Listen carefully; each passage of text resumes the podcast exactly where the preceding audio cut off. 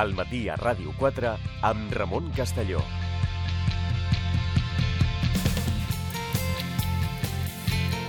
Continuem al matí a Ràdio 4, hem intercanviat seccions amb el professor Rua, que és que normalment iria a aquesta hora, vindrà demà, per tant, a les 11, que és l'hora de qui avui ens acompanya, el Guillem Femení. Què tal, Guillem? Molt bon dia. Bé, molt bé, hem fet allò, un canvi, canvi de cos, eh? com aquelles pel·lícules que Sí. m'he despertat Tan jo amb bones, al- Sí. Es- Estaria interessant, eh, fer un, una pel·lícula Sí, com això. bueno, no ho sé, ja crec que s'ha fet, no? Ah, Ja S'ha fet moltíssim. ja Mira, fa poc va haver aquella de Carinyo, jo soy tu, que no la vam deixar molt bé. Exacte. Un pla bastant habitual.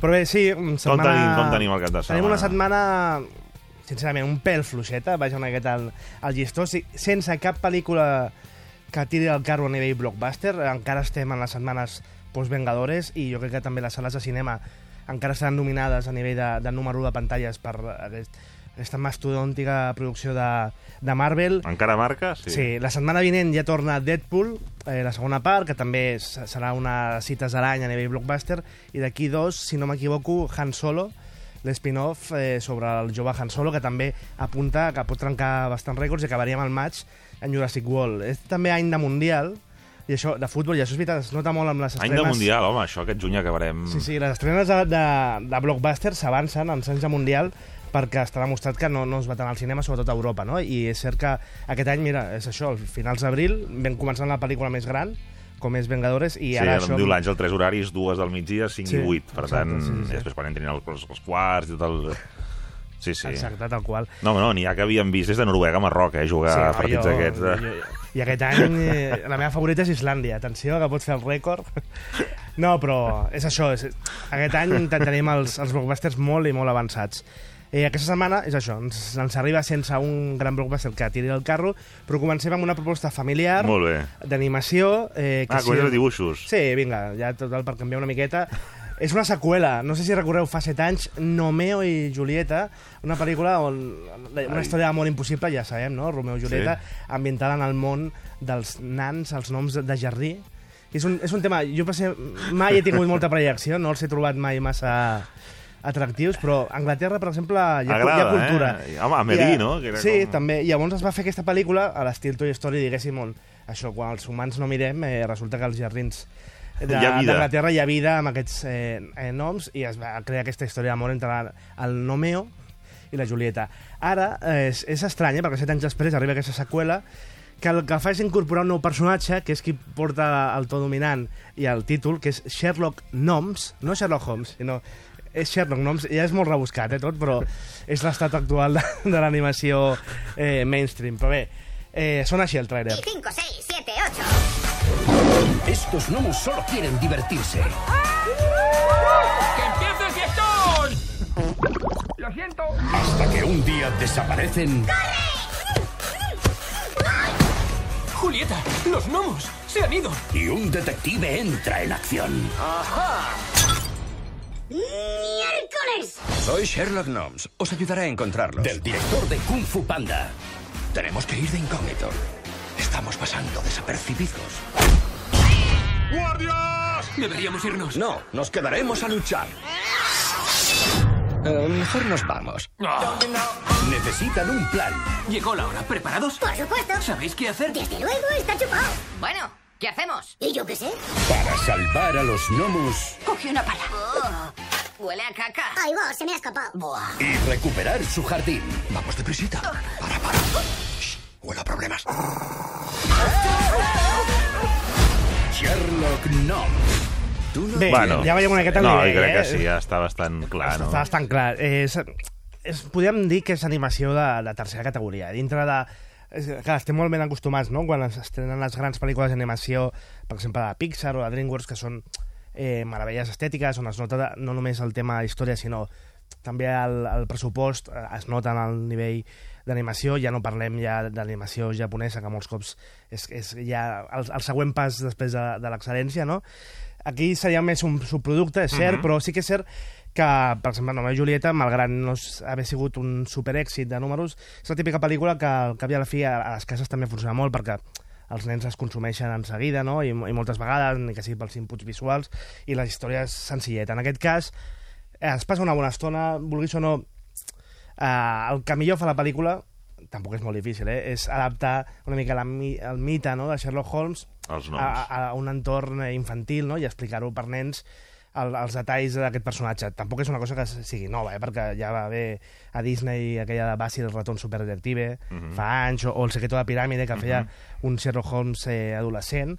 Eh, de fet, és, per exemple, és quan jo vaig entrar amb el personatge, quan era petit, amb el secre- secreto de la piràmide. Llavors aquí, doncs, amb la història aquesta dels Nomeo i la Julieta, que desapareixen, no- tot, comencen a desaparèixer tots els noms i els companys de jardí de Romeo i Julieta desapareixen i eh, es troben al camí a Sherlock Holmes que està investigant el tema, no? també amb el Watson. I, i bueno, són aliats en aquest cas en, investigant això. Tenim detalls típics no, de la història de Sherlock Holmes, com la relació amb el Watson, que aquí Mhm. però potser és el millor perquè vas veient com el, el Sherlock maltracta el Watson i aquí hi ha també una, una, Tota la... un gir argumental i un tema també de, de missatge, perquè al final aquestes pel·lícules el que també volen tractar molt és el missatge, no? i el, la cooperació, el- estar tots ben avinguts, Mhm. etc. Té, per exemple, personatges com el Moriarty, la Irene Adler, també eh, l'amor de Sherlock Holmes... Bueno, porta el món de Conan Doyle al món aquest dels noms I això enganxa o no enganxa? Queda... Bueno, sí, encara, perquè de fet la pel·lícula és, és això, és Sherlock Holmes, eh? És, és bastant secundari el tema de lligar-ho en la primera pel·lícula Ja. i la, el grup de noms que, bé, ja us podeu imaginar, tots tenen eh, els seus trets particulars, un estil barrufeig, no? Doncs hi ha el, el més eh, que li agrada la festa, el que és més escatològic, que no sé què... Bé, mm, un repertori que als més petits agra agradarà, tot i que tampoc eh, sigui una meravella, eh? potser no la vulguin repetir, però sí que passarà una bona estona al cinema. Eh, Dir-vos també, bueno, ja ho deia també el, el tràiler, director de Kung Fu Panda, a la versió original, qui la vulgui veure en versió original, eh, tenim a Johnny Depp fent el Sherlock, i actors com, per exemple, el Michael Caine, la Emily Blunt i el James McAvoy, vull dir que déu-n'hi-do. Déu-n'hi-do, posant veus, no? Sí, i a la producció, és curiós, si sentíem el tràiler, la música, està Elton John, que ja va ser el productor de la primera pel·lícula, i te fa un petit cameo en forma de nom i, i tota la banda sonora són hits de l'Elton John. Per tant, també per aquí, qui vulgui trobar l'al·licient d'Elton John eh, tindrà un, un motiu més per anar a veure aquesta Sherlock Holmes, que ja us dic, és una pel·lícula per anar a veure amb, amb els més petits de, de la casa. Eh? Següent pel·lícula, comèdia francesa, d'aquesta que ha arrasat, eh, 4 Oh. milions d'espectadors a França, a més amb un nom eh, fort, no? un dels ac- actors i directors més importants de la comèdia francesa recent, comèdia més popular, és el Danny Boone, Mhm. que després, uns anys més tard, de Vimenos al Norte, ens porta Mi familia del Norte. Tras años de esfuerzo, es el más snob de todos los parisinos. ¿Cuáles son sus influencias para inspirarse? Eh, diría que, sobre todo, nosotros mismos. Hasta el día en que sufrió Mi cuñado es Chetty, pero se avergüenza de nosotros. una grave recaída.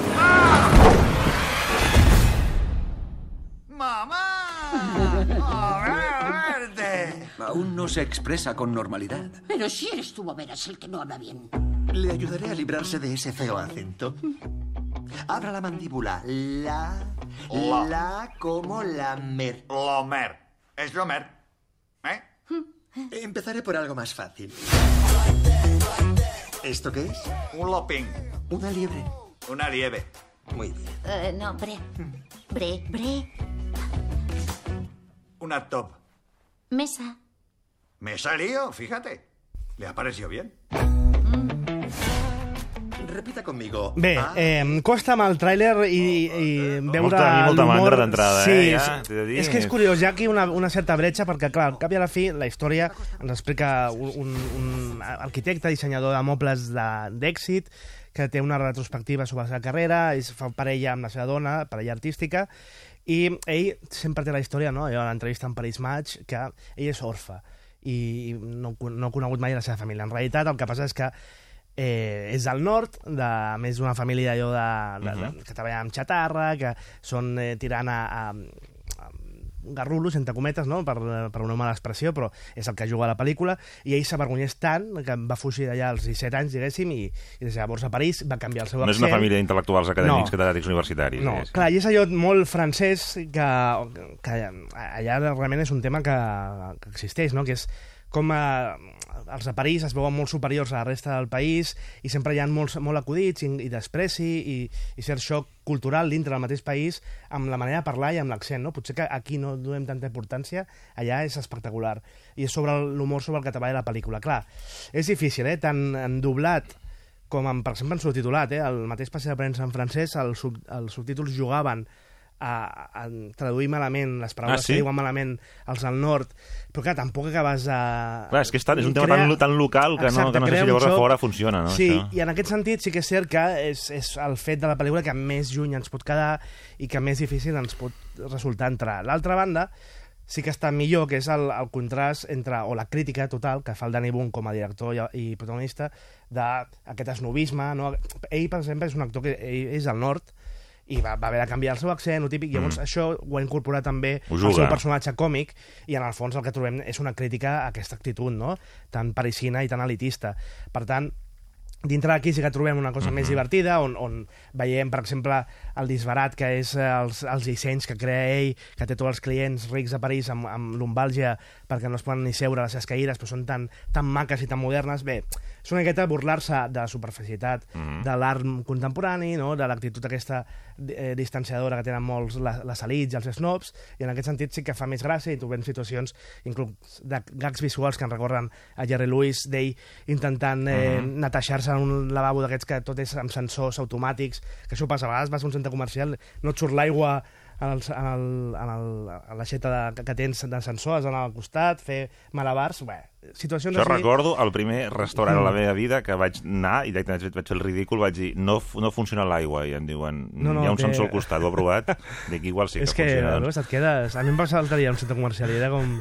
Dic, o, o no tinc ànima, com li passava al, al Bar Simpson, que quan, entra, quan ven la seva ànima al dimoni no pot entrar a O les portes estàs en un automàtiques, moment o... d'això i vas fent amb la mà així, com Sí, intentant buscar, vinga. buscar el sensor. No sé si t'ha passat mai aquests lavabos eh, que, que també hi ha sensor en la llum i s'apaga la llum. Sí, sí. I et trobes tu sentat al vàter fent Sí, malabars sí, amb les sí, mans. sí, intentant perquè així, sempre- aixecar- també és una situació... que no et veu ningú, però bueno, Exacte, en principi és- és Són moments, ridícul, eh? Sí, ridículs íntims que, que es podia fer un, una col·lecció eh, personal. Bé, tornant a la pel·lícula és això. Mm, El tema més, eh, més crític contra aquest xoc eh, és, és divertit i, i bé, mm, fora aquí eh, sí que ens costa més arribar no? la història Mm, és una història també de redenció, no? Al final ja us podeu imaginar que la fa... el tema és que la família arriba en aquesta retrospectiva, ell intenta amagar-ho Mhm. davant de l'escàndol, eh, que es crea també mediàtic, i té just un accident de cotxe, que també una cosa molt típica, i eh, té amnèsia. I torna a l'estat mental de 17 anys, torna a parlar amb aquest accent, i clar, eh, la seva dona, el seu Cada entorn... vegada m'ho poses millor, eh? Eh, sí, ho, en, ho sé, però no és culpa meva. És culpa, en aquest cas és culpa de Danny Boone, el director de la pel·lícula. Eh, és curiós també això de...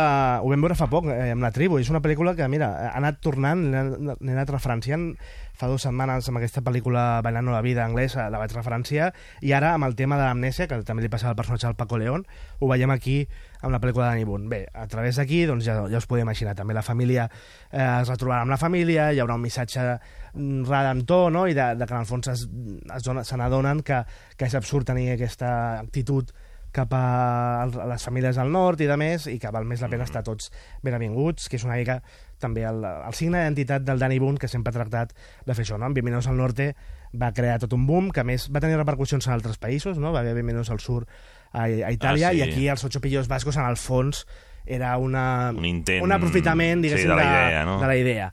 Eh, bé, aquí reciclen aquesta, en aquest cas la família la- al nord el porta a París amb el Ramon Bori de xoc de classes que això pot portar en una societat com la francesa.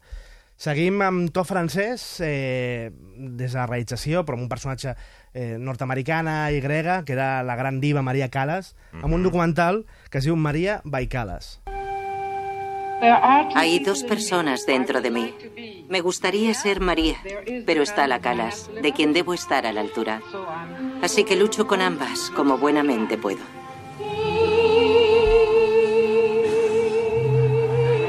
María Calas es la más grande. ¿Cuánto tiempo lleva en la cola? Desde ayer a las 4 de la tarde. Cada nota, cada pausa de la partitura tiene un sentido para la señora Calas.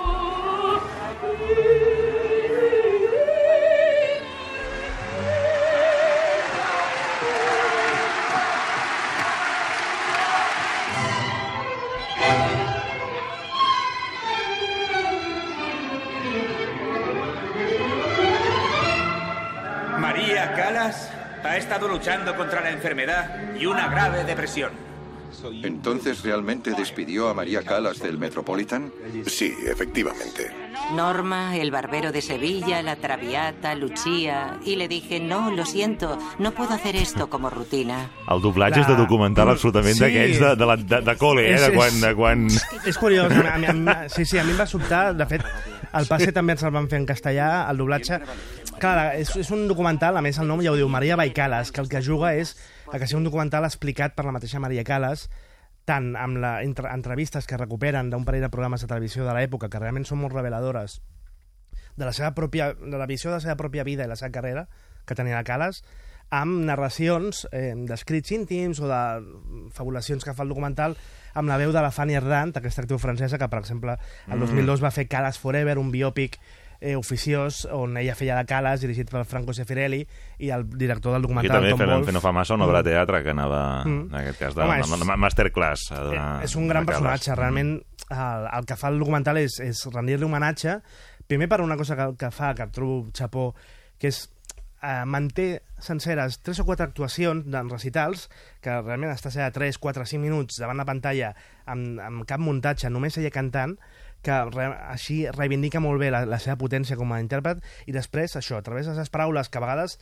potser tenim oblidades, no? o dintre de, de, dels uh Mhm. milers d'arxius que hi ha, també ha recuperat moltes imatges íntimes, vas reconstruint el personatge, tampoc explica res nou, no? no que no sapiguem Mhm. d'ella, fa molt, es gira molt al voltant de, del romans amb l'Onassis, no? que va ser Mhm. tan d'anar i tornada, tant, amb, sí. amb el tema també de Jackie Kennedy, i la visió que ella, ella mateixa tenia no? de la seva vida, potser influenciada al final per la visió de, de, de l'òpera, no? perquè al final són també òperes molt tràgiques, tenia una visió tràgica d'ella mateixa, no? com, com a, primer una dona que renuncia al, al paper que li toca tradicionalment. Ella volia ser mare, ella volia ser una dona eh, tradicional, però, uh Mhm. -huh. en canvi, la, la, tant el tema familiar que l'obliga a començar amb l'òpera uh Mhm. -huh. i, i la, el destí que té, ella mateixa ho diu que l'obliga a tenir aquesta carrera tan estressant que, en el fons, li ha tret eh, tot el que ella volia, no?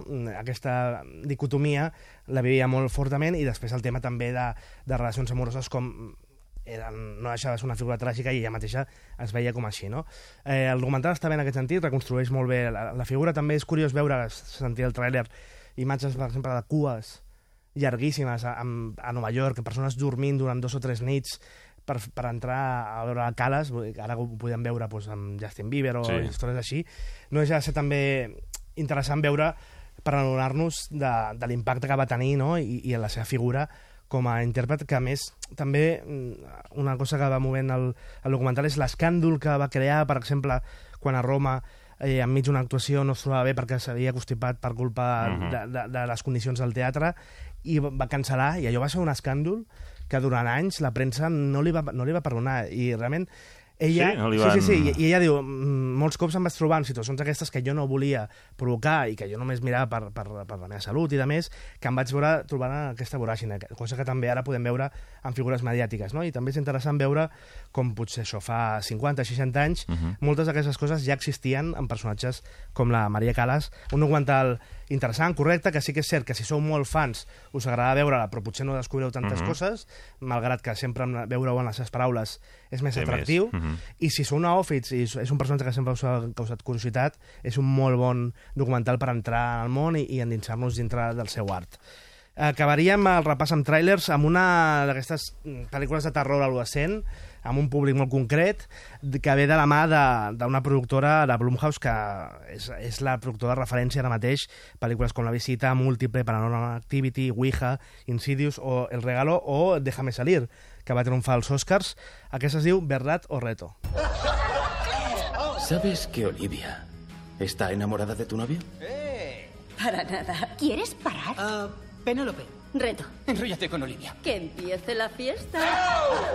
Mola. Carter, ¿Verdad? ¿qué intenciones tienes con nuestra querida Olivia? Necesitaba engañar a alguien con amigos para que me siguieran hasta aquí. Olivia me parecía un objetivo fácil. Os he traído porque no me importa que mueran unos desconocidos y así sobrevivo yo. ¿De qué vas? El juego es real. No importa lo que hagáis. Os encontrará. ¿Estás bien? Sí. Están pasando cosas muy raras desde que volvimos de México. Bé, una pel·lícula mm, sense molta cosa a destacar, bàsicament això, posant el, el joc aquest del veritat o repte amb un grup d'adolescents que resulta que està maleït per un esperit eh, allò misteriós eh, que entra en contacte a través d'un viatge d'allò de spring break que fan els americans. Sí. Eh, a primavera tenen una setmana i mitja boja, per no? sí, desfassar-se i se'n van a Mèxic i bé, juguen a aquest joc de veritat o repte i a partir d'aquí mm, un esperit es posseeix i, i qui, bueno, si no, dius, eh, si no fas el repte, doncs et maten, diguéssim. Un tema així que a veure, no té molta història. La pel·lícula, recorregut. sí, la pel·lícula a nivell de terror, diguéssim, tampoc és que creï situacions o escenes memorables que em passis por i és, no deixa de ser el reciclatge d'una premissa me, molt cops feta no? d'aquest cinema de terror d'adolescents amb una maledicció i de Mhm. més que no, no saps que, tampoc capgira el gènere en aquest sentit Ja. els actors realment són molt plans i sense mm, gran carisma i, i dintre d'aquestes produccions que Mhm. realment am- el cinema de terror últimament està una, des de Nord-Amèrica ens arriba un cinema de terror molt bo, que està vivint una època, una segona Molt època Mhm. de, de, de lluança. Aquí, en canvi, eh, no, seria, és més un subproducte, és així, Mhm. que sí que és cert que qui sigui fan acèrrim d'aquesta productora o d'aquest gènere mm, potser gaudirà, però que, per exemple, a qui ens agradi més, no, no siguem tan fans del gènere, però que de tant quan ens agradi gaudir d'una bona pel·lícula de terror, no és el cas, eh? perquè Ja. és un aprovat justet. Aquesta pel·lícula mm, passa per, pels pèls, diguéssim. També tenim, eh, perquè són moltes estrenes, eh, destacaríem o, o assenyalaríem, per qui li interessi, Operació Huracán, us aviso, és una pel·lícula aquelles de desastres, molt dels anys 90, una, un pèl anacrònica, que ens arriba de la mà del... Encara en fan d'aquestes, sí, sí, del Rob Cohen, que és el director de Fast and Furious la primera, però que, que s'ha quedat ja una miqueta despenjat de com ha anat evolucionant el gènere i està encara allò, trobant-se a si mateix dintre dels anys 90 i ens arriba aquesta operació Huracán que és això, eh, inclús per als que a vegades ens, ens encarem amb aquest gènere d'una manera més graciosa i ens ho passem bé amb aquestes pel·lícules, no arriba ni, ni a aquest nivell. També tenim des de França La mujer que sabia leer, un drama històric on, en un poble eh, al segle XIX els homes eh, no queden homes en el poble i apareix un, un home i resulta que les dones tenen un pacte que el dia que arribés un, un home se'l el compartirien en, entre totes, però la protagonista eh, s'enamora i aquí es crea el, el El, el conflicte. conflicte. I també tenim The Wall, que és, una, és cinema bèl·lic eh, d'A- d'Afganistan, de Mhm. Nord-Amèrica, que últimament ens han vingut moltes pel·lícules i ja cansa. L'únic que és una llàstima perquè és una pel·lícula del 2015, d'aquelles que s'ha anat perdent al limbo de distribució, l'han anunciat de, de dates d'estrena mil vegades, han anat canviant, recanviant, i ara ens arriba aquí col·locada, i és un director interessant, com és el Doc Liman, director, per exemple, de El filo del mañana, amb Tom Mhm. Cruise, o Barry Seal, el traficante, un director amb, amb, amb molta un d'aquests que a, una altra època a Hollywood diríem una artesà del sistema Mhm. que sempre, sense ser un molt personal, sempre crea grans, eh, bones pel·lícules molt entretingudes. I bé, eh, volia fer una proposta que el, aquest diumenge a la Filmoteca Sí. fan Blade Runner, la versió Home. del director, a més, aprofitant eh, la recent seqüela, en 2049, si us va agradar i us vau quedar amb ganes de veure en pantalla gran la Blade Runner original, aquesta és una molt bona oportunitat per anar a la Filmoteca, que a més eh, un goig el, les sales que hi ha allà i, i l'ambient de cinema que sempre respira a la Filmoteca, per tant, és això, també ho volia destacar perquè de tant en quant eh, aquests grans Sí, home, clàssics sí, sí, eh, sí. val la pena veure'ls en pantalla gran. I tant. I si sou més de plans de casa no? i de sèries, avui volia fer un, dos recomanacions mm. -hmm. que podeu trobar a HBO, a la plataforma HBO, si sou subscriptors, o si voleu provar el més gratis, que, que és una bona manera també d'entrar al, al No, no, sistema ja ho ja ho soc, ja, ho- sí. ja ho ets. Jo encara estic fent allò, canvis de contrasenya. No, és broma. Ah.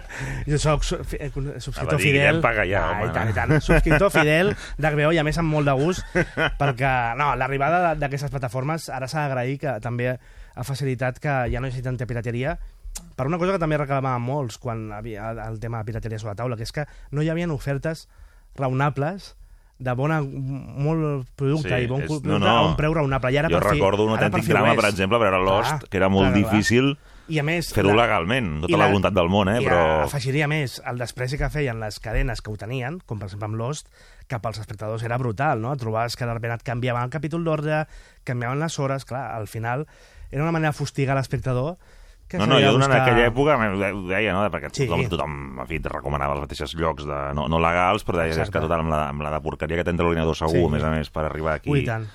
doncs al final potser val més pagar una petita quota i que Això, sigui legal, i, no? I val molt la pena, ara que estan funcionant plataformes com Netflix i HBO. També hi ha un punt que a vegades desconec una mica, que jo crec que Mm. això a poc a poc també suposo que s'anirà entrant, el, el per què eh, algunes les trobes amb una i després desapareixen i te- te'n van amb una altra, és a dir, per exemple, en Marvel mateix, eh, Mm. que es- mm, resulta que Clar. ara sí que, jo que estic a Netflix també i tal, doncs mm, et porten el Doctor Strange, et portaran, però en canvi estàs intentant la tercera d'Iron Man i les, ja no hi és, no? Això és Llavors, tema de drets de, de distribució que, Que van si canviant Disney, llavors quan d'abans. pacten amb Disney, que què- Exacte, què passa, Les etcètera, no? finestres, no? També els, per exemple, operadors premium com Movistar té la primera finestra, ara, per exemple, ara que dius Marvel, no? Spider- Spider-Man Homecoming ja la tens a Movistar, però encara no la tens a les altres, o Thor Ragnarok, que és la més recent, Mhm. la tens només amb, amb lloguer, per tant has de pagar un Sí, extra. a- Clar, a Rakuten mateix, que et dona l'opció de- de- Mira, per exemple, Marvel algun dia acabarà, el 2019, en principi, a Estats, a Estats Units, no sé si aquí, Disney farà un servei de streaming propi. I, per tant, tot el contingut Disney estarà allà. Jo crec que potser serà una mica la via del futur, no? que mm, potser tindrem 5 o 6 eh, serveis de marca, no? eh, on sabrem allà on està cada casa, que, que és el que té. Clar. Que passa que és complicat en el sentit de que ells suposo que el que pretenen és fidelitzar Sí. i, i que al final, clar, hi ha, la- hi ha el fenomen viral també, no? És a Sí, dir, que si sí, surt sí. un... al No, seu que- moment Lost, o Espeix clar. de Trons o el que sigui, tothom vol anar cap allà Clar, i, i, bueno, i, al al, final... i al final, jo també veig molt que molts subscriptors més hardcore, com per exemple jo, tindrem els 4 o 5 Sí, serveis i després el, el més casual eh, anirà Dirà, ara rotant... dono- em dono de baixa aquest Exacte. i m'agafo l'altre. Anirà rotant en funció de les estrenes, no? Pues si ara Sí. Stranger Things, vaig a Netflix i ara... M'estic un trimestre a Netflix, Thrones, veig allà el exacte. que he de veure, després torno a tal. O sigui, una mica com abans que ens passava, no? que teníem 20.000 mandos a la tele, que, que si el del decodificador, que si el de la tele... El teletexto, eh, sí, que miràvem ara tindrem, allà. doncs en comptes de mandos tenim moltes plataformes. Bé, això venia perquè Sí, HBO, HBO. us vull recomanar dues sèries. Ara, ara mateix les sèries que ho estan patant entre cometes HBO, òbviament, són Westworld i Handmaid's Tale, que estan en segona temporada, però hi ha dues estrenes que m'estan agradant molt, que ja van per la meitat de la primera temporada, a més en temes similars, que una es diu Killing Eve, està molt bé, de la BBC Amèrica, 45 minuts, una intriga internacional d'espionatge, al voltant d'una assassina en sèrie, que és una noia molt xic, eh, porta uns, uns vestits increïbles i realment té un humor negre brutal, aquesta sèrie, eh, que està creada per una eh, dona, la, la Phoebe Waller-Bridge, que és una actriu i còmica anglesa, Mhm. que també té una sèrie a Amazon que us la recomana molt, Fleabag, i és un dels noms a apuntar, precisament serà una de les protagonistes de la nova pel·lícula Han Solo, que en parlàvem abans, Mhm.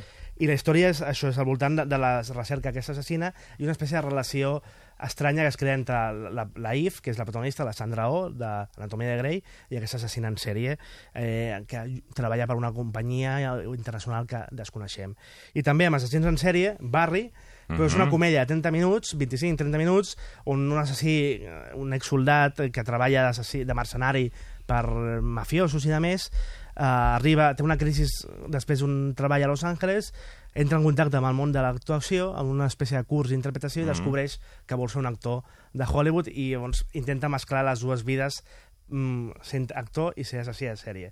El, el protagonista és el Bill Hader, que és un actor de Saturday Night Live.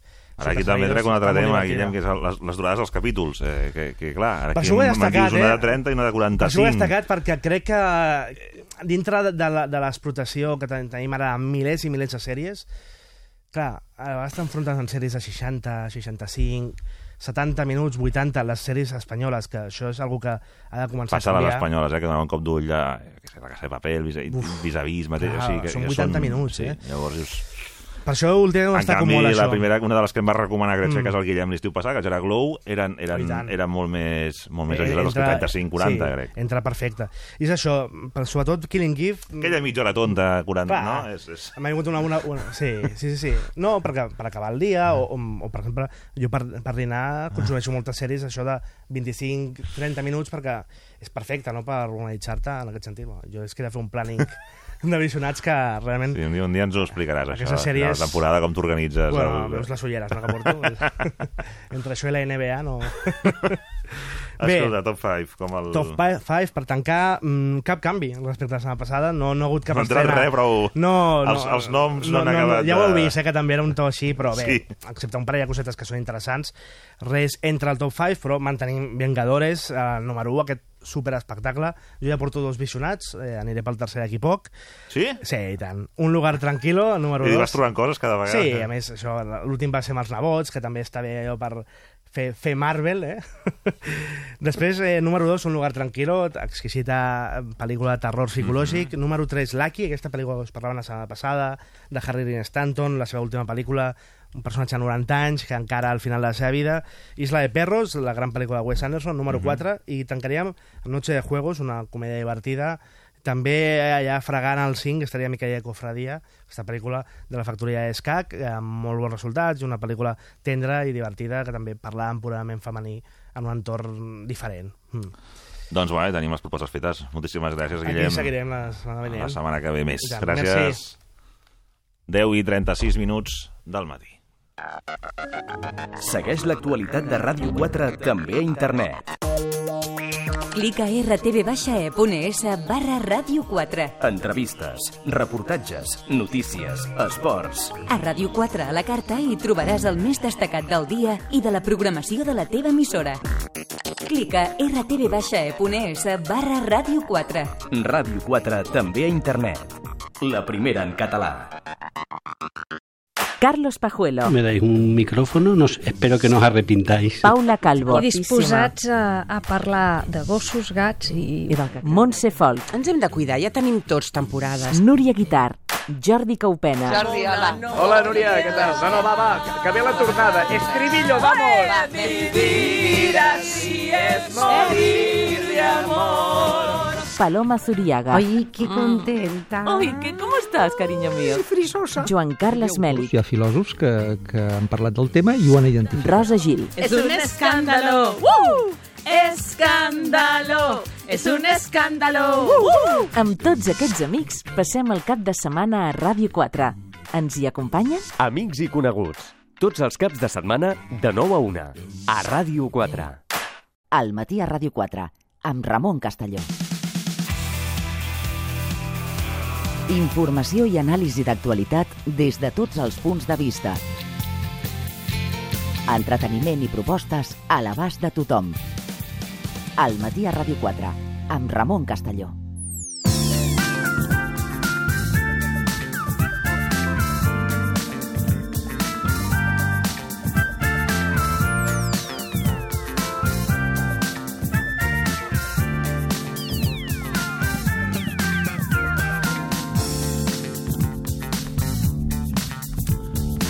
Ens acompanya de nou l'Aranxa Coca, estem molt contents, Aranxa. Què tal? Hola. Bon dia. Molt bon dia, Ramon. Jo també, molt contenta i espero que més, t'agradi... Tindrem, tindrem alguna incorporació, que Ai. vas recordar que havíeu pactat i... Ai, sí, tant de bo. Cop al mes, doncs sí, sí. Tant de de bo. moment...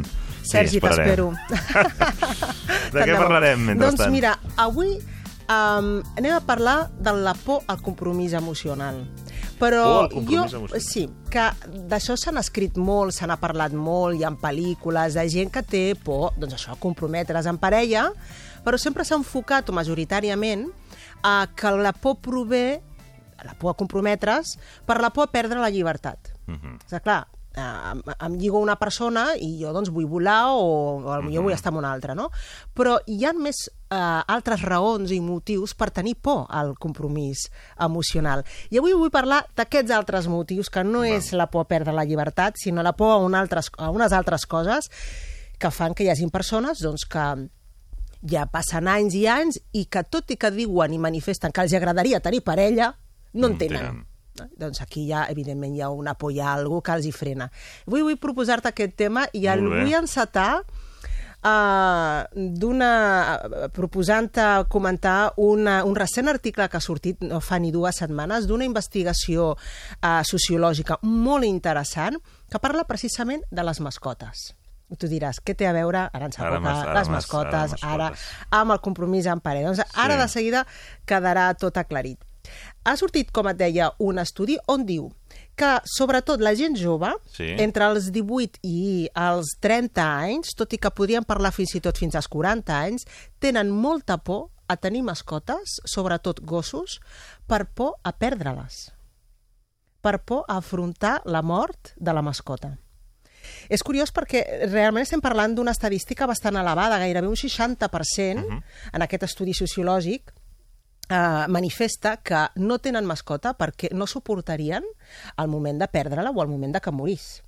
I, per tant, prefereixen no comprometre's a tenir Aquí o a haver-hi aquí deuen vincular-se... haver-hi traumes de petits i coses, no? Imagino, Bé, no... o, o no, en tot O la- cas, o la en tot projecció. cas, senzillament una evitar dificultat un- eh, per eh, desaferrar-se de- d'un subjecte, en aquest cas parlem Un d'una mascota, però ho podríem extrapolar a persones de vincular-se fortament, Val, val, val, emocionalment, ara ja, ara ja a una mascota, en aquest cas, perquè com ho passaré i què fotut o fotuda quedaré, que és, realment és així, perquè una pèrdua, una pèrdua és algo molt dur, mm. tant de mascotes i sobretot, a l'estudi se centra molt a gossos, mm? que al final doncs, s'integren com una, un membre més de la família, doncs eh, la seva pèrdua és molt dura. Mm -hmm. Dius, mira, doncs, abans de perdre-ho, prefereixo no tenir-ne. Mm -hmm.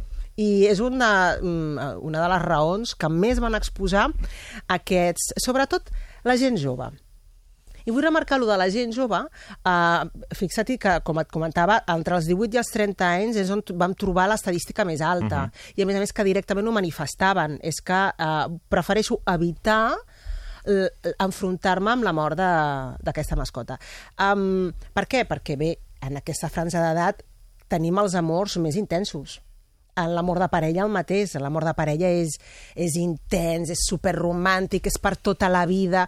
Mira, si haig de tenir algú que no em duri tota la vida, doncs prefereixo no tenir-ho perquè, perquè em trenquin el cor, doncs prefereixo no vincular-me ni a una mascota ni a una persona. I aquí ara et diré alguna, alguna dada també, ja de curiositat, Sí, eh, dintre sí, d'aquest sí. estudi, però eh, per d'aquí eh, podem obrir el camp, com et deia i com comentava al principi, a explicar altres motius per no vincular-se en parella o per evitar el compromís en Mhm. parella. I és, abans de que em trenquin el cor, doncs m'asseguraré molt, molt, molt, molt, molt. És aquelles persones que et diuen bueno, és que jo sóc una persona molt exigent Sí. i per això no trobo parella. I jo dic, bueno, aviam, tu el que tens és una por uh, patològica a que uh, a tenir un disgust, a que la parella doncs, uh, uh, t'hagi de defraudar, a que et trenquin el cor i tu ja haver regalat el teu cor a aquella persona. No? Per això no es vinculen i prefereixen evitar Que si m'obro després... Després què? Si aixeco les defenses Després, emocionals, després què, fotran per I tot si, arreu. I si i- em fan mal. No? Clar. És exactament el mateix, és la mateixa por a comprometre's. I, per tant, abans de- d'enfrontar la mort, la pèrdua d'aquesta relació de parella, doncs l'evito. I per evitació, doncs evitem moltes dificultats o patiments de futur. Uh, dades curioses, uh, que també, clar, és que podem fer... Uh, uh, quan ens vinculem emocionalment, realment, no, tampoc podem distingir eh, quan, quan eh, hi, ha, una emoció i un lligam molt intens entre una mascota i un subjecte o una persona, com mm -hmm. et deia, perquè al final és com un membre més de la família, no? Les persones encastades que havien perdut una mascota, Mhm. mm, gairebé el 50%, un 48, coma i algo per cent, van afirmar que si havien de repetir un altre gos, no seria de la mateixa raça. Ah. Que dius, bueno, és curiós, és curiós, sí, però anem, anem a parar, ens anem a parar i pensar això de si repetim o no repetim la... Això ens passa molt a les persones quan hem tingut una parella i ja no la tenim, doncs dius, se n'ha buscat una altra que és totalment diferent. No té res a veure amb el seu ex o amb la seva ex, no? Mm, Ja sigui per diversos motius, o bé perquè va acabar malament aquella relació, o bé perquè va perdre aquella persona, perquè aquella persona, la seva parella, doncs va, va morir, no? Però eh, a una altra persona que no li recordi en absolut el, a l'antiga parella, no? Per tant, de nou, no obrir ferides mm? uh, i evitar haver-se d'enfrontar novament a un record que va ser, doncs, dolorós. I a les, a les mascotes passa exactament el mateix. Llavors diràs, bueno, això gairebé el 50% diuen que no van repetir la raça. O sigui, van, Mhm. eh, si tinguessin un altre gos, seria un gos totalment diferent a l'anterior que van tenir. Bueno, I l'altre 50% preferirien no tenir-ne. Uh, doncs diuen que si haguessin de tenir una mascota no seria un gos, seria directament doncs anirien a un gat Un hàmster o un o- hàmster o, o una una, mascota tortuga. que no tingués res a veure una, una, una, una O altra, un lloro que, una altra dura, que duren mascota. com 80 anys. que duren com 80 anys, exacte. Un animal de llarg recorregut, no? Sí, per no haver que em d'afrontar... sobrevisqui, Que em ja so- sobrevisqui, ja so- exacte. Que coneguin els meus fills, Que el disgust el també, passi el lloro. Exactament. Sí, clar. Jolín, Ramon, no. no sí. si algú s'ha de deprimir, que sigui l'animal, que no sigui jo, no? Ah, Fixa-t'hi, les persones... És molt hàbit, eh, Ramon, molt hàbit. Eh, Fixa-t'hi, les I persones... ara darà algun lloro, ja s'ho faran. Exacte, ja s'ho faran, exacte. Fixa-t'hi com som, no?, Sí, les sí. persones... Um, com podem eh, realment mm, bueno, eh, realitzar una conducta habitativa, que això els psicòlegs ja la coneixem prou bé com una, com una de les conductes o mecanismes defensius davant d'altes eh, situacions estressants, com per exemple la, la pèrdua. Però és que, a més a més, ara, amb això de les Sí, parelles, no sí. estic pensant fins i tot que persones que puc conèixer que ho han fet de, de no només la parella no tingui res a veure, sinó que de passada que el, el tenien sempre a casa a no tenir-lo mai, diguéssim. sí. Anar, anar a l'altre... Un, un, un modus, Passar que ha dit, un, home, un potser no calia quin és tant, però ara tampoc que no sàpiguen ni quina cara té. És... una fórmula convivencial absolutament oposada, contrària, no? a, la que, a la que fins llavors havia tingut amb la parella és anterior. això, no? Associar el que havíem fet amb que no volem que amb que repeteixi. no volem repetir, encara que hagi estat un record eh, positiu, Mhm. eh? no només perquè dius, mira, com que va ser traumàtic, doncs me'n vaig a, a crear noves fórmules i, i, i altres tipus molt diferents, altres perfils de parella, no, no, sinó també perquè, senzillament, ens recorden mm, vivències i situacions que diàriament ens estarien portant a la memòria aquella persona i per evitar aquests records doncs ens n'anem a una vida totalment diferent. Jo n'he conegut persones eh, que, que estan amb una parella i em diuen és que mm, es nega a fer coses, viatges, anar a llocs que jo sé que anava amb el seu ex, però com que li recorda, doncs uh, m'ho prohibeix a mi, perquè clar, també Clar. m'està castigant a mi sense... No? Dius, Bueno, bueno, si una parella de 20 anys les opcions es redueixen Clar, molt, perquè clar, al final... clar, són tantes coses que al clar, final... dir, ja no es pot anar a Venècia, no es pot anar a París, no Clar, es pot anar... són, bueno, tots són situacions prohibides, no? O llocs prohibits o batats. Clar, aquí realment hi ha una mal, un mal afrontament del dol i una mala acceptació. Però fixa't, tornant al, al, a aquest estudi sobre les mascotes, com ja no...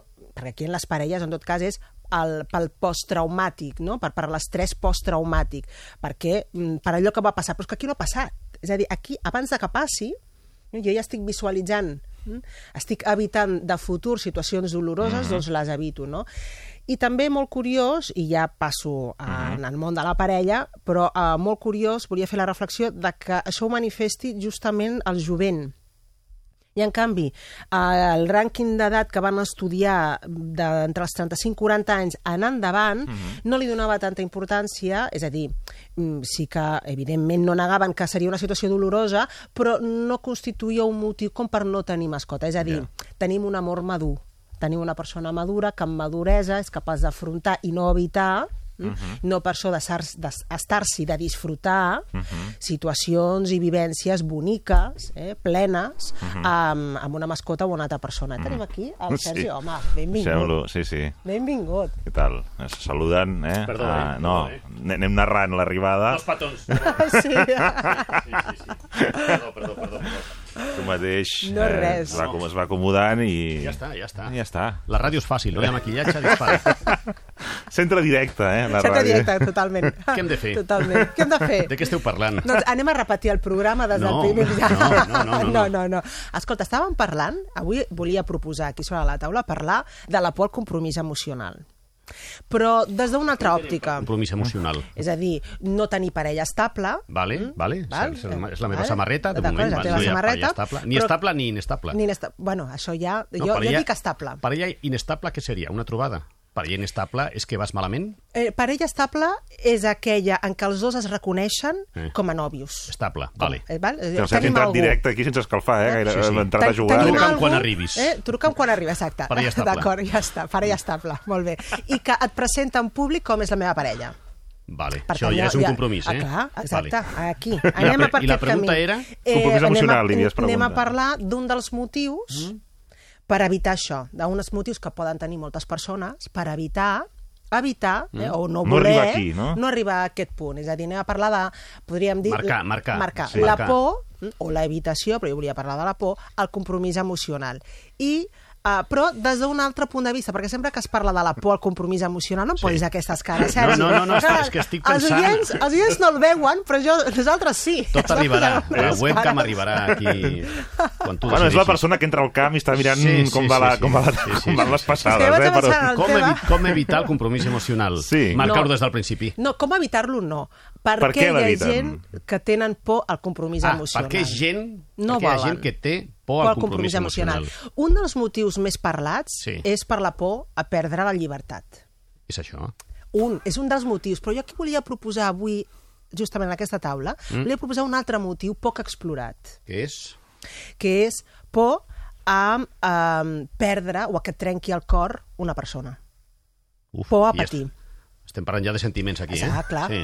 Abans de que em trenquin el cor que la cosa em pugui sortir malament... Abans de fracassar, abans de fracassar, abans de que ja no m'enfonsi tres mesos... Eh, per tenir-lo i que se'm trenqui, Jo doncs ja pensava, no el compro. jo pensava que m'estimava i, clar, i no sóc capaç de... Si m'obro, si m'entrego massa, sí, ja sí, si no sí, saltarà no sóc capaç no? de liar-me perquè si no hi ha amor jo no, Ah. jo no funciono. Mm, quines persones hi han uh, darrere d'aquest motiu? Aquelles que et diuen, a mi ja m'agradaria tenir parella, però és que sóc molt exigent. I jo, clar, jo miro les parelles de... Quan conec algú, me'l miro per totes bandes. Però al dir molt exigent estàs parlant... De que... No somriguis i contesta. és que, clar, em sembla tan òbvia la pregunta, però No, no, no, no, pot, no és pot ser òbvia, que no, no, no. Pot ser, pot On, ser que on no. marquem l'exigència? A mi recentment On- una amiga em va dir és que jo al llit sóc molt exigent. Clar, això és molt subjectiu. I Bueno, què vol dir exigent per vostè? Bueno, al llit. Al llit. Clar, com a- marcant territori, com dient, Clar. chico, Que per mi- estate a punto, eh? Clar, és que per vale, mi, vale, muy bien. per una persona, per mi pot ser eh, exigent, eh, pot ser exigent al llit doncs, per qüestions d'higiene. És que ha de ser molt net i polit, jo què sé. I per una altra persona és No, que no sàpiga fer la- la el salt del tigre, saps? Eh, eh. Uh, clar, això de l'exigència ja és molt subjectiu. Sí. Per tant, aquesta pregunta que m'has fet a mi seria per dir a aquella persona i què vol dir? Eh, En quin sentit ets exigent? Què li demanes? Sí. I aviam la llista que et fa. Sí, la sí. llista interminable que és impossible que ningú en aquest Diumenge planeta que els sogres, la pugui... l'altre dia hem d'anar la al, al, al, al, al, futbol, al futbol del nen, Clar. que vull que... És una exigència eh, que dius, bueno, que, de que, parella. en clar, que al final és un no, clar. Sí, sí. Cap persona passarà l'oposició, el concurs oposició Sí, sí, que ha de sí. passar Tu què et penses, que convert- ets un trofeu o què? Clar, Clar, clar, clar, clar. convertir-se en parella d'aquella persona. No, T'explicaré un cas molt ràpid. Eh? Digue'm, Vaig sí. quedar amb una amiga fa... Va, posem va, fa un any i mig, al Tinder. Eh? Vaig quedar... Fem un xat... Bueno, Soc sí. molt fan del Sergi Bueno, Mas. aleshores, perdó. eh, Tinder Sí. és un catàleg. És la discoteca del segle XXI. D'acord? Estem d'acord? Tinder és un catàleg. Eh? No diràs de que no saps, perquè dius... No, no, "Ai, és un sé de què catàleg. Vale, correcte. Vale. I, i, I em diu... Eh, dic, escolta, fem una cervesa. Diu, vale, però no farem res. Jo, perdona? No, no, ja m'entens, no farem res. I em vaig, em vaig sentir eh, insultat, com dient... Sí. Mm, jo el que vaig entendre, aviam si ho vaig entendre malament, que és... Què vols dir no farem res? Què vols dir? M'estàs dient no intentis buscar-me perquè no em trobaràs? Jo vaig entendre, aviam si ho vaig entendre bé. Vas dir, no, no, no farem res perquè no n'hi haurà ni cervesa. Adiós. Entenc, el te, la, la teva Què vol dir ofensa no fa-. Perquè, home, Perfectament. em vaig sentir Va ofès. projectar... No farem res com dir, eh, jo soy un trofeo i a mi tu per una cervesa no... Vaig entendre això. Igual vaig pensar molt més. O ben relajado, que és l'altre, Sí, no? sí, sí, sí, sí, sí. Bé, en tot cas, va, Sí. projectar, va projectar les seves pors, sí. si és que en té, o les seves eh, barreres, Sí. eh? les seves barreres que les té Va marcar- va incorporada. fer unes marques, eh? Totalment. I les té per algun motiu que eh, és molt probable que no tinguin res a veure amb el Sergi Mas. Home, eh? molt probable, Molt és que probable, no ens perquè coneixíem. no els coneixíeu. I em va trucar tant, fa dos mesos. Aquí està la gràcia. Hola, què fem? Fem un cafè? Jo Sí, li podia haver però- dit, jo li podia haver dit, no farem no res. farem res. No, no, diu, ah, vale, vale. Però no et prometo res, però no ens compromet a res. No, però, no, no, clar, fem un cafè. Escolta, escolta, sí, sí. Doncs, Doncs, Això venia del compromís i de l'exigència. Correcte. Mm. Eh? Per tant, és que clar, jo sóc molt exigent, és tan exigent que al final ja no dones ni el pas de la cervesa, eh? ni el pas Sí, sí, sí. d'encetar un inici d'amistat Mhm. eh? i després ja veremos si- què derechos hay Sí, més sí, sí. enllà no? veure. d'aquest- d'aquesta amistat. I saps aquesta reflexió uh, eh, què m'hi ha fet pensar Mm. sobre aquest altre motiu per evitar compromís emocional? Un estudi molt recent, de fa dues setmanes, que ha sortit un estudi en sociologia Sí. que diu que sobretot la gent jove i ben bé fins als 35-40 anys, podríem dir, però a partir dels 18 anys, A tu t'agafa, Ramon, a mi no. no... sí, no escolta, Bueno. bueno, cinquenter, escolta, Sí, sí, ella ho sí, deixa sí, sí. molt clar. Sí. No, a mi m'agafaria encara. Ah, també. Ah, ah, tenen, ah, no, no volen tenir mascota per evitar enfrontar-se a la seva pèrdua. Dius, clar, Parles mascota, parles d'animals, eh? animals. en, Vale. concret, Bueno, sí, aquesta, en concret, aquesta, aquest estudi es centrava en els gossos. Eh, eh, sí, sí. Ho certifico per fer. Podríem haver fet a mi l'enquesta. Sí, sí. I, I ho haguessis...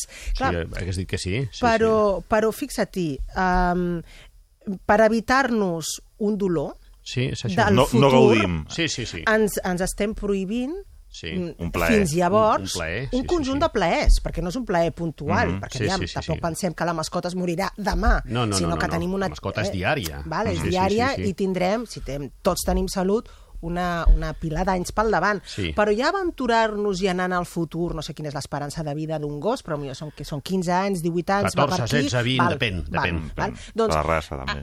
Tirant llarg ens en anem a 18 anys, Mm. doncs ja, ens, ja mentalment aquests encanta, eh, encastats es van a, Sí. en, als 18 anys Sí. sí. eh, i per evitar aquest dolor prefereixo no tenir-ne. Clar, és un autocàstig mm? d'una banda i d'una altra banda, mm. encara, i aquí és una dada interessant, fixa't que ho diu sobretot gent molt jove. Uh, Hi ha Vale. una punta, gairebé el 50%, uh, no, gairebé el 60%, perdó, entre els 18 i els 26 anys d'edat, en aquesta gent que es va fer l'enquesta, en què, um, clar, és, és l'etapa de l'amor poc madur. Sí, sí, sí. sí, sí. En l'amor, si és l'amor, és per tota la vida. Però per aquestes És- persones entre 18 i 26 anys, quants gossos, a mi no m'agrada mascotes, el terme mascota, quants gossos, jo els, hem, jo els dic fills, quants gossos han perdut? Un? En concret, Sí. aquests no havien tingut mascota. Ah, amigo. Vale, Amigo. vale. Jo, jo que he perdut dos i he estat amb 8 anys amb un husky i 14 anys amb Manolita, un cocker, clar, primera dona un husky, segona dona un cocker. És així, però és que va lligat amb, Sí. els, amb les parelles. Clar, jo ara eh, no tinc mascota, familiar. però estic guanyant una llibertat. Ja. Ara estic a les 8 de la tarda a Rambla Catalunya i dic, és que ara estaria patint una altra vegada què fa aquell bitxo sol a casa. Mm. Clar, 18-26 difícilment poden viure en soledat, Sí. poden viure sols Però- a la seva llar. En tot cas, serien uns altres motius per no comprometre's emocionalment amb Mm, un gos. clar, és a dir, sí, sí, per la clar. llibertat, en aquest cas, No, clar, perquè et sí, lliga, sí. són uns horaris, són uns hàbits, són unes rutines.